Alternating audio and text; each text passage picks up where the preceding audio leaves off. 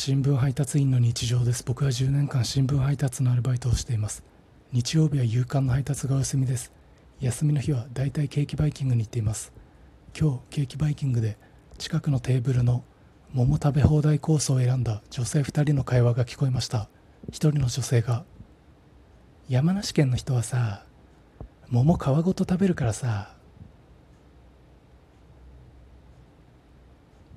山梨県の人桃皮ごと食べるんですか？